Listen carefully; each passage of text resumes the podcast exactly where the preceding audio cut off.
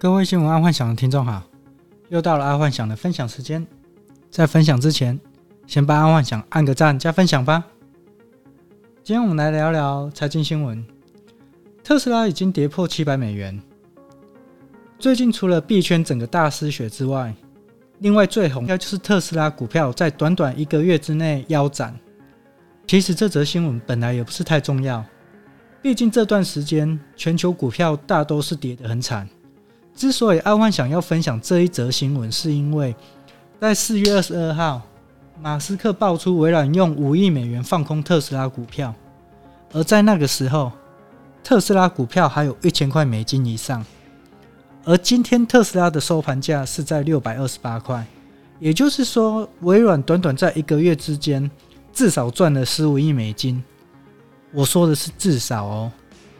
虽然这个对比尔盖茨的基金来说也不算是多大数字，但整体来说有起到点火线。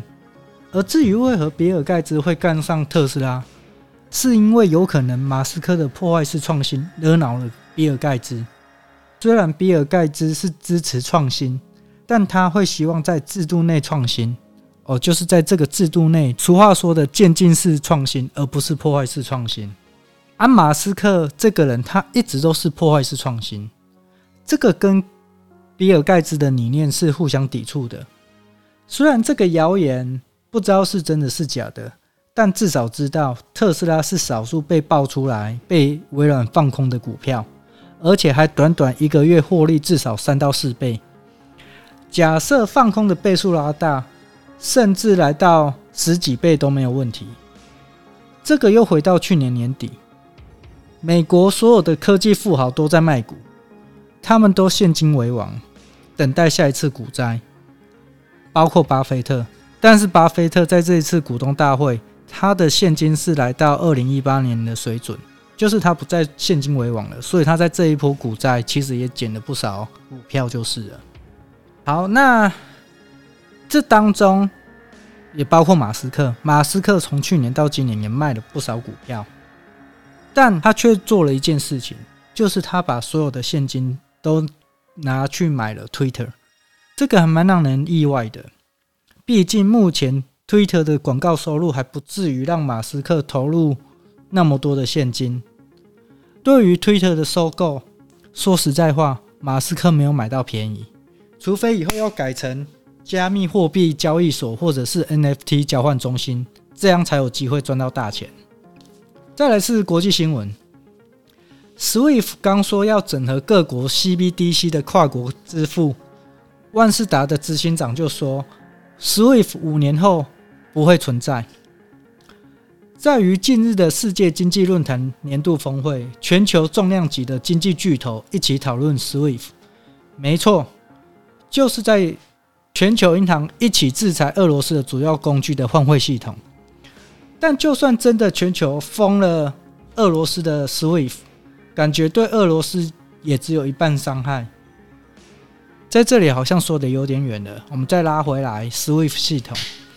这个 SWIFT 系统是一九七三年开始，直到现在，全球有两百多个国家，一万一千多家银行的系统，每天处理四千万条的消息。而在这次的论坛当中，Mastercard 的执行长竟然说。或许在未来五年，SWIFT 有可能不会是主流的换汇系统。这个说法其实震惊了与会人士。要知道哦，全球银行目前都靠这套系统在运作。每当有其他的系统想要加入竞争，都会被它干掉。但还是加密货币那句老话，这纯粹是信仰问题。当使用者够多，就不是说转就转的问题了。那为何 Mastercard 执行长会突然冒出这一句？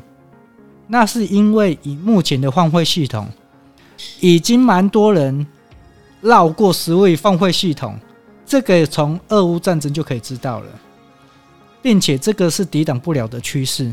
更何况有越来越多的企业支持加密货币，甚至连薪水都可以用加密货币发放。那至于五年后 SWIFT 会不会是主流换汇系统呢？爱幻想的看法是，应该还没那么快，或许在二零三零年有机会，毕竟现在普通人，包括一些商家，也才开始接受加密货币支付。但对于跨国大企业要接受厂商用加密货币去付货款，这可能有相当的难度。为什么？其实原因很简单，对于大集团来说，稳定成长胜过一切。风险性的性质创新是可以，但可能只占公司的十趴左右。而支付货款这个动作，基本上已经占了公司决策的三十趴以上，所以不太可能。而当跨国大企业愿意接受厂商用加密货币付款的时候，其实那就代表加密货币已经成为市场主流币种了。这时候，跨国大集团才有可能去接受加密货币付款。好，那今天安幻想就跟各位分享到这，记得帮安幻想按个赞加分享哦。晚安，拜拜。